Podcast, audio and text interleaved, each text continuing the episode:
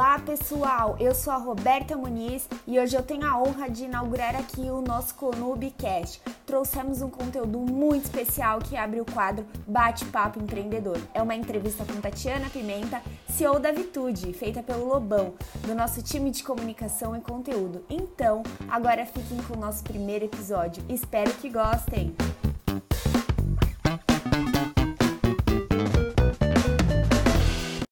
Falar aqui com a Tatiana Pimenta, que é CEO e fundadora da Vitude. Vitude é uma, é uma plataforma que conecta é, psicólogos com os pacientes, os clientes. É, e eu vou pedir para ela explicar um pouquinho melhor o que é a Vitude. Eu fiz um resuminho aqui. Para começar, é, muito obrigado pela entrevista. E eu queria que você falasse o que é a Vitude e o que, que faz. Obrigada, primeiro pela oportunidade, obrigada a você, equipe da Conub. Bom, a Vitude ela é uma plataforma é, que conecta psicólogos e pessoas que querem fazer psicoterapia, que estão buscando autoconhecimento, ou que querem cuidar da saúde de forma preventiva, da saúde mental, né? É, a gente tem duas modalidades de atendimento, basicamente, que é o atendimento presencial, onde você pode encontrar um psicólogo fazendo uma busca pela sua rua ou pelo seu CEP encontrar quem está perto da sua casa para te atender, ou o atendimento online, que ele permite que você converse com um psicólogo sem sair da sua casa. É, essa segunda modalidade ela é muito usada por pessoas que estão fora do país e pessoas que estão em cidades que não têm muito acesso. Tatiana, o que, que é isso? Pô, a gente tem hoje um grupo de brasileiros que mora fora do país a trabalho e que não consegue encontrar um profissional de psicologia que fale português. A gente tem hoje pacientes na China, no Japão, e esses profissionais eles têm dificuldade de encontrar um psicólogo, por exemplo, que fale português. E aqui no Brasil a gente tem dificuldade de acesso em cidades muito pequenas onde não tem psicólogos. Então, nasceu para conectar aí essa oferta, essa demanda é, de quem quer falar com um psicólogo. Aí eu queria que você falasse então agora, é, depois de explicar o conceito da Vitude, como foi a, a ideia de, de, de, criar a Vitude a, e um pouco da sua jornada empreendedora também. Legal. É, a ideia, eu olhando para trás hoje, faz muito sentido, mas empreender não foi tão óbvio quando eu comecei. Eu faço terapia pessoal há quase seis anos. Eu já sou cliente de psicólogos desde 2012, com algumas idas e vindas. E a ideia surgiu de algumas dificuldades que eu tinha enquanto paciente, hoje não mais, mas que eu tive no passado. Que é encontrar um profissional que atendesse as demandas que eu precisava, que é, que tivesse relacionado com o assunto que eu precisava, que tivesse uma experiência legal, que tivesse perto da minha casa, num horário que eu pudesse fazer. E eu lembro que as, as pessoas que faziam terapia no meu círculo de amigos eram poucas e as que tinham precisado de psicólogo, que tinham começado o processo terapêutico, era por, por conta de um problema de casal ou era algum problema com criança, com filho. Então, os psicólogos que eles tinham para recomendar não eram os que eu precisava, que naquela época eu estava procurando é, um assunto bastante pessoal meu. Então, daquilo ficou uma dor que a gente chama no mercado startup, né? Eu percebi que existia uma dor. Em 2015, eu tive um outro momento. Eu tive um problema de saúde com os meus pais, em especial com meu pai, e eles moram no interior do Mato Grosso do Sul. E nessa demanda de problema de saúde, eu consegui perceber é, que a gente tem um problema de acessibilidade no Brasil. A gente, quem mora para quem está em São Paulo, que nem a gente, é muito fácil. Por exemplo, os meus pais moram no interior do Mato Grosso do Sul e às vezes para ir no oftalmologista eles precisam dar 400 quilômetros. Com a demanda do meu pai, eu percebi a necessidade de trazê-lo para São Paulo para um processo que ele precisou fazer uma cirurgia e parte desse processo ele poderia ter sido feito de forma digital. Por exemplo, nenhum médico me atendeu por telefone ou por Skype para tirar dúvidas, nem para tirar dúvidas. E eu lembro que a primeira consulta que a gente fez aqui, o médico colocou em dúvida se os exames estavam corretos. Se eu tivesse feito uma parte do processo de forma online, teria poupado um tempo do meu pai ficar, sei lá, 60, 70 dias em São Paulo, ao invés de ficar 15 para operar. Então, depois de passado o processo, cirurgia, recuperação, ele voltou para a cidade dele e eu fiquei encasquetada com aquela questão de acesso e resolvi pensar a respeito. E o que conciliou é que na mesma época que, que o meu pai passou por esse procedimento cirúrgico, eu também estava fora do mercado. Eu sou engenheira civil de formação, e o mercado de construção civil sofreu uma crise muito forte com a Lava Jato. Com isso, eu tinha tempo disponível e uma inquietação com relação à questão de acessibilidade na área de saúde. E aí surgiu a ideia de pensar algo para ampliar o acesso. A primeira ideia que veio foi relacionada à telemedicina, o que hoje no Brasil não é permitido ainda. O CFM tem uma legislação muito forte que impede que o atendimento médico seja feito através de, de atendimento online, videoconferências ou plataformas digitais. É, mas ao longo do caminho a gente percebeu que era possível esse tipo de trabalho na psicologia. Tanto que eu falo que não é óbvio, porque eu olhei para trás e pô, eu já tive dificuldade com a psicologia sendo paciente. Então, meio que eu conectei os pontos do, da demanda que eu tinha percebido com meu pai, mais o meu histórico como paciente de psicologia. E aí surgiu a ideia.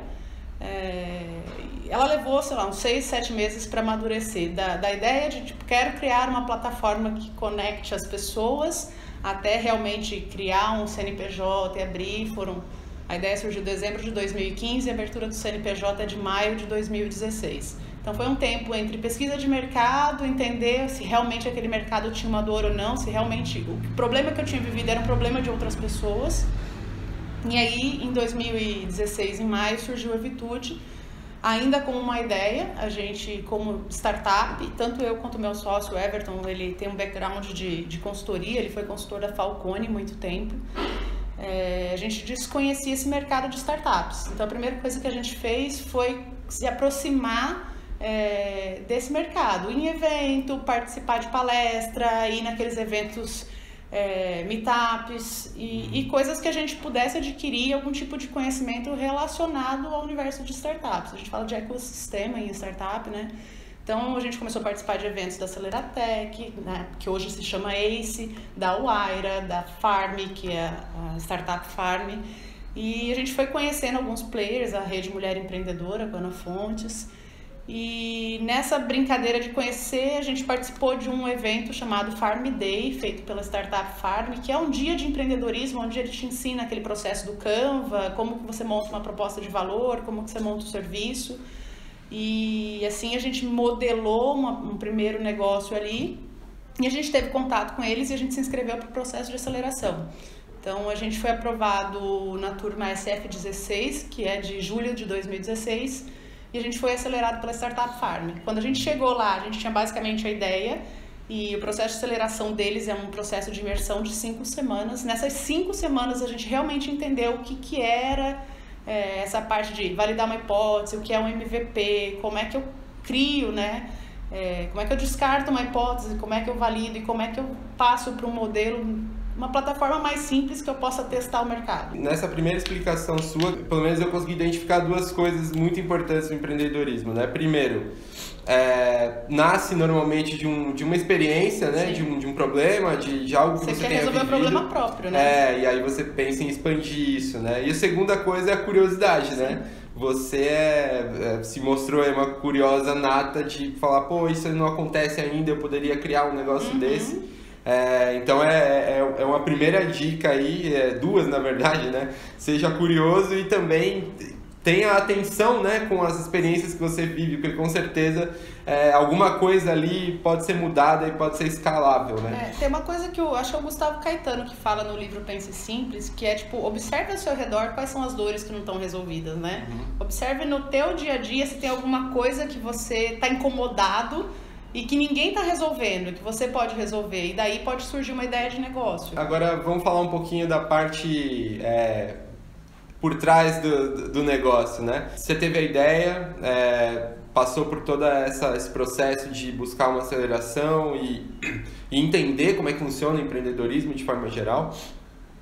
Mas é, é, aquela pergunta, como é que é empreender no Brasil? Quais são as dificuldades que se encontra? Como vencer essas dificuldades? Que é algo que você, é, acredito, viva Sim. diariamente, né? Eu acho que Empreender tem vários, envolve vários desafios e cada etapa do empreendedorismo ele tem desafios diferentes. Para mim, um, um, grande desafio foi empreender no mundo digital. Eu, eu tinha uma bagagem de profissão muito grande, assim, eu me considero uma profissional bem sucedida do meu, da minha antiga experiência. Eu tinha 15 anos de mercado como executiva de grandes multinacionais. Quando eu fui pro mercado de startup, tipo, eu era ignorante, era uma coisa bizarra até de ver. Tipo, eu não conhecia nada, então você tem que aprender a aprender. Acho que esse é o. E, tipo, você tem que ser humilde o suficiente para falar, apesar de eu ter uma bagagem anterior, isso aqui eu sei zero. Tô começando. Exatamente. Agora. Então, assim, eu estava muito aberta a ouvir feedback das pessoas e entender como é que eu fazia para aprender. Então, assim, o primeiro grande desafio é você tipo, baixar a bola e se dar conta de, do quão humilde você precisa ser para aprender um negócio novo uhum. e colocar uma empresa no ar, porque é diferente você ser funcionário CLT mega confortável, eu sempre falo isso. Porque você tem salário todo mês, você tem o carro da empresa, você tem um bônus no final do ano, você tem plano de saúde, tem tudo. Quando você vai empreender, você passa a ser o empregador. Sim. Então você tem os desafios de pagar imposto, de estar em dia com todas as leis, é exatamente. Então assim, teve um primeiro grande desafio que é aprender o que é esse universo. Então, esse é um. A burocracia do nosso país, ela é grande. Então assim, como que eu abro uma empresa, é, que imposto que eu tenho que pagar. Mesmo assim, interpretações diferentes, às vezes, por exemplo, o advogado falava uma coisa, a contabilidade falava outra. O que, que eu preciso fazer, qual é o básico? Então, assim, a gente hoje ainda carece, dois anos depois, quando eu, de conhecer as pessoas e conhecer alguns players, fica mais fácil, mas no começo eu não fazia ideia de, tipo, qual é o contador certo que eu tenho que procurar. Eu preciso mesmo contratar um advogado e pagar 9, 10 mil reais fazer um contrato social, ou eu posso aceitar aquele contrato social simples da contabilidade. Em quem então, acreditar, né? Tanta exatamente. gente falando. Então, ali era uma grande dificuldade, a burocracia, para mim, sempre foi. E hoje, para mim, um dos grandes desafios é como é que eu atraio pessoas boas para o negócio. Então, como é que eu construo, a gente está no momento de quase dois anos de empresa agora, como é que eu estruturo essa empresa para ela crescer. Porque uma coisa é, quando começou eu e o Everton lá, a gente está trabalhando os dois, os dois. Agora a gente já tem uma equipe com sete pessoas. Uhum. Como é que eu trago as melhores pessoas para o meu time? Onde que eu recruto? É, como é que eu faço essas pessoas terem a mesma paixão pelo negócio que nós, enquanto fundadores, temos? Então, como é que eu construo uma cultura empresarial? Fazer, com que, que, fazer com que os seus parceiros tenham o sentimento de dono que Exatamente. vocês têm. Exatamente. A gente fala muito disso. Tipo, a gente é uma equipe que cabe numa mesa. Então, como é que essas pessoas se comportam, se comportam como dono, né? Uhum. Então, como é que eu inspiro isso? Porque é um trabalho inspiracional. Eu tenho que, tipo, criar e fomentar e educar as pessoas para que elas tenham mesmo a mesma paixão e acreditem no mesmo que a gente acreditou enquanto estava abrindo a empresa, né? Sim. É mais duas características então que a gente nota: coragem e humildade, né? Que, que precisa importante. ter também. Coragem muito importante. É, a, a gente fala muito do, do empreendedorismo feminino, é, as, as mulheres no mundo da tecnologia que ainda são uma minoria, é, uhum. diria uma minoria esmagadora até. São acho que 13%. É, então. Eu queria daqui um tempo não ter que fazer essa pergunta, mas hoje eu ainda tenho que fazer. Como é, é estar nesse mundo que é um mundo é, majoritariamente masculino? Como foi você se inserir nesse meio e, e sobreviver nele? Lobão, tem uma coisa que para mim, talvez eu tenha tido mais facilidade pela, pela minha escolha de carreira desde o início, desde quando eu era adolescente. Eu sou engenheira civil de formação. Então, assim, na faculdade eu só tenho, praticamente só tinha amigos homens. Eu fiz é, cursos de especialização e pós-graduação em áreas bem delicadas, tipo finanças. Só tinha homem. Tinha três mulheres numa turma de 40. Eu fiz um outro MBA executivo no INSPER, que também tinham quatro mulheres na turma. Então, eu sempre tive é, ao meu redor um ambiente muito masculino. Meu início de carreira foi como trainee do Grupo Votorantim, eu tinha 100 homens na minha equipe. Então, assim, putz, não tem como ser mais masculino e muitas vezes machista, porque o universo de construção civil é machista. Então, hoje eu tenho a oportunidade de fazer diferente. Por exemplo, a minha equipe tem um equilíbrio entre homem e mulher. A gente tem, inclusive, mais mulheres que homens, a gente tem quatro contra três. Mas a gente tenta desde o começo já buscar esse equilíbrio. Por exemplo, eu busquei uma desenvolvedora mulher para o time de desenvolvimento para ter um outro olhar diferente. Então a gente tem dois homens e uma mulher. É, a gente tenta esse equilíbrio e para mim é um pouco mais fácil empreender porque hoje eu posso fazer do meu jeito. Nas empresas onde eu estava, eu tinha que acatar a cultura machista. Uhum. Eu trabalhei numa empresa, por exemplo, onde se falava que ah, a gente é super diverso, a gente estimula a diversidade, mas cada vez que uma mulher engravidava, ela voltava e era demitida. Então, assim, de diversidade só tem o quadrinho da parede, uhum. porque não era na prática. É, eu olhava para o board da empresa, era branco, alemão, de origem alemã, todo mundo falando inglês alemão. Então, tipo, poxa, não tem diversidade, não tem um negro, não tem um índio, não tem um oriental, não tem uma mulher. Então, acho que hoje, empreendendo, eu tenho a oportunidade de fazer diferente. Eu não encontrei muita dificuldade por ser mulher é, em quase nenhum dos processos. Aonde eu sinto um pouco de restrição e eu senti, talvez tenha tido mais dificuldade, foi no, no momento de captação de investimento. É, em alguns momentos eu sentia que as pessoas, principalmente os investidores homens, me olhavam com a cara de desconfiança do tipo, será que ela sabe o que ela está falando? Né? Mas assim, foi um processo e não foi com todo mundo, foram uhum. algumas pessoas. Agora, eu acho que no geral eu tenho hoje mais facilidade por ter eu sou além da fundadora, sou a CEO da empresa, então eu tenho de certa forma o poder na minha mão de fazer de, do jeito que eu acredito ser o uhum. certo. Então eu acho que também está na mão de quem está à frente, principalmente das mulheres que estão à frente de empresas, de promover isso dentro das empresas delas. Tipo, se era difícil no mercado, quando a gente está criando a nossa, vamos criar diferente. Uhum. Vamos fazer da forma que a gente acredita ser o certo. Uhum. Se por um lado existe em alguns momentos, como no caso da captação de investimento, uma certa restrição, uma certa dificuldade que você identificou, por outro lado, é, pelo fato desse incentivo ao empreendedorismo feminino que hoje existe, apesar de ainda escasso na prática, é, você acaba se destacando em função de estar tá conseguindo sobreviver nesse meio com sucesso. A gente vai falar um pouquinho também dos números que vocês têm hoje que são é, impressionantes. Então você já participou de premiações, né? Por, por, por ser uma mulher empreendedora com sucesso nessa área. Tem esse lado também, tem. né? É, tem um, um, um, lado legal, por exemplo, a gente participou de um prêmio chamado Prêmio Mulheres em Tech, é, que é organizado pela Prefeitura de, Municipal de São Paulo, com parceria da, da Rede Mulher Empreendedora. E ano passado a edição foi patrocinada pelo Airbnb. A Vitude foi uma das seis finalistas, né? Eles chamam de seis vencedoras.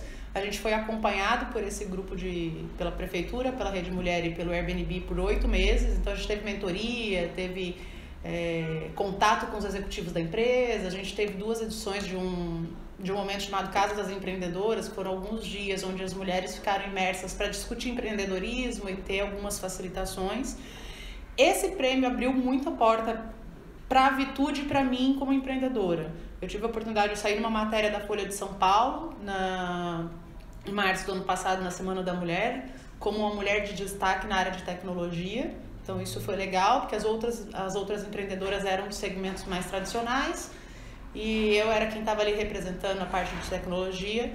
E, de certa forma, quando tem algum movimento relacionado ao empreendedorismo, são 13%, são 13 das empresas fundadas por mulheres. Um número um pouco menor se acaba tendo a oportunidade de se destacar por conta disso. Então, uhum. tem algumas pautas relacionadas que acabam ajudando.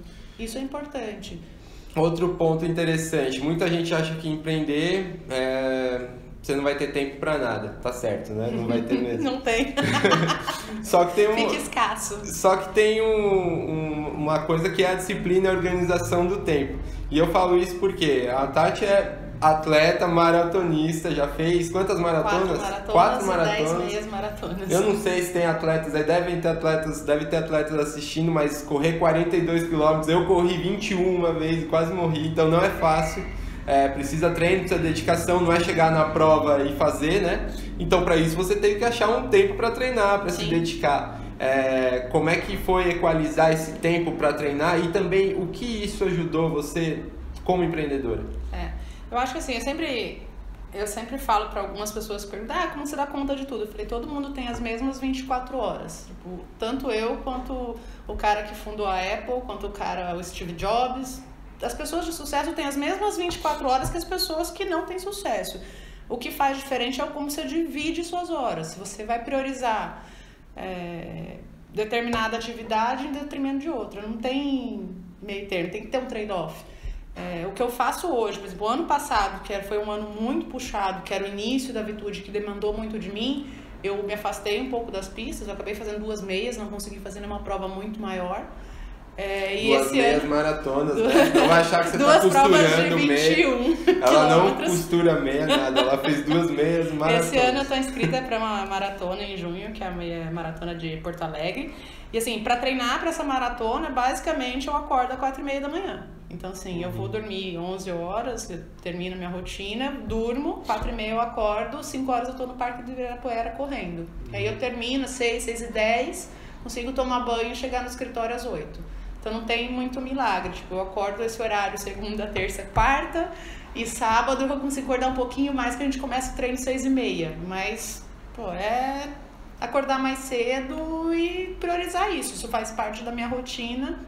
E eu brinco, às vezes quando eu tô falando das pessoas fazerem terapia, é, e incentivando as pessoas a fazerem terapia, eu falo do hábito. Da mesma forma que eu reservo esse horário, eu reservo minha hora para ir na terapia. Tudo Sim. é questão do tipo, tá ali na minha agenda, eu preciso ir naquele momento na, para fazer aquilo e pronto. Uhum. Então, ah, coloca o despertador, acorda, corre, toma banho e vai trabalhar.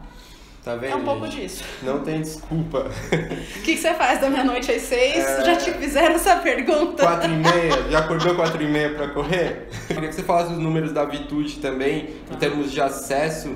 A gente estava conversando aqui antes da entrevista, tem acessos impressionantes e cresceu muito rapidamente, Sim. né? Como é que tá hoje? É, hoje a gente está em março, a gente superou a barreira de meio milhão de pessoas, de visitantes únicos na plataforma. A gente vai chegar agora em abril, vai ultrapassar 600 mil e a gente vem numa crescente muito forte. Você vou sair de meio milhão para 600 Esses mil números um mês. no, no mês, né? É, são visitantes únicos dentro daquele mês. É, essa crescida começou em maio do ano passado, então a gente vem fazendo um trabalho tanto de geração de conteúdo, é, como um trabalho mais voltado para SEO, para a gente levar informação para a população. É, o que a gente percebeu lá atrás é que tipo, as pessoas, antes de marcar uma consulta com um psicólogo, elas queriam saber se elas tinham depressão, ansiedade, estresse, como que tratava aquilo. Então a gente fez um investimento muito forte em geração de conteúdo e educação de mercado, e isso hoje traz benefícios para a gente. É, nós temos mais ou menos 2.500 pacientes na base, 2.000 psicólogos, é mais ou menos esse o equilíbrio que a gente tem. E o que eu acho mais legal, a gente falou que a ideia nasceu da acessibilidade, hoje a gente atende brasileiros em diversos cantos do mundo, a gente tem paciente hoje em Macau, na China, em Tóquio, no Japão, em Amsterdã, em Berlim, nos Estados Unidos, no Panamá. Então a gente tem um público muito forte que é o de brasileiros expatriados, brasileiros que moram em outros países, que tem acesso a um profissional de psicologia que fala português através da nossa plataforma. Então, para mim, isso é um motivo de orgulho. É, a gente começou pensando nas cidades do interior do Brasil, a gente atende, por, exemplo, um paciente que está no interior de Rondônia que tinha que se deslocar 200 quilômetros até Vilhena para fazer Olha terapia. legal. E aí você acaba perdendo o processo, porque se você tiver que se deslocar 200 quilômetros para ir e para voltar toda semana, em pouco menos de dois meses você já desistiu do Sim, processo. com certeza. E a gente tem muita região ribeirinha, é, gente que mora em área rural, gente que trabalha um pouco mais afastado, que não tem acesso.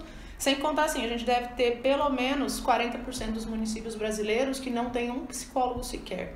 Uhum. Então, se a gente pensar municípios de 15, 20 mil habitantes, às vezes tem um psicólogo que é do SUS, um psicólogo que trabalha no hospitalar, mas não tem uma base para atender aquela população que tem demanda, que tem problema, Claro. que precisa de atendimento. Fantástico, fantástico da- trazer essa possibilidade de um atendimento de qualidade, né, para as Sim. pessoas, não E importa onde elas terapia não é coisa de maluco, hein, gente? Terapia é coisa de gente que quer cuidar da saúde, que quer viver Sim, bem. Eu é falo, quando eu claro, falo né? que eu faço há seis anos, as pessoas falam, você tem problema? Eu falei, você não tem? Você não melhora? Porque na verdade, eu falei da corrida, mas é um hábito saudável. Sim, você quer sim. envelhecer bem, a cabeça faz parte do corpo. Se a é- gente faz dieta, se a gente claro. é, faz exercício, É uma terapia. Exatamente. Você ir num psicólogo, conversar e trabalhar as suas questões também faz parte do cuidar bem da cabeça para você envelhecer bem. Sim, sensacional. Tati, muito obrigado pela, pela entrevista. Eu acho que, que a ideia é passar um exemplo, né? Do que é empreender, você em especial do que é empreender sendo mulher, sendo atleta, é, dos seus desafios que você vive e venceu até hoje. Parabéns pela virtude, pelo trabalho que você faz. Eu que agradeço a e- oportunidade. E obrigado pela entrevista. A gente é parceiro com o Vitude e com certeza vamos nos falar mais vezes aí em breve. Obrigado, Obrigada. Tati. Tchau, gente. Obrigada. E aí, gostaram do nosso primeiro bate-papo? Espero que tenham curtido muito e fiquem ligados que toda semana lançaremos um novo episódio no nosso Conubicast. Não se esqueça de nos acompanhar nas redes sociais. Até a próxima!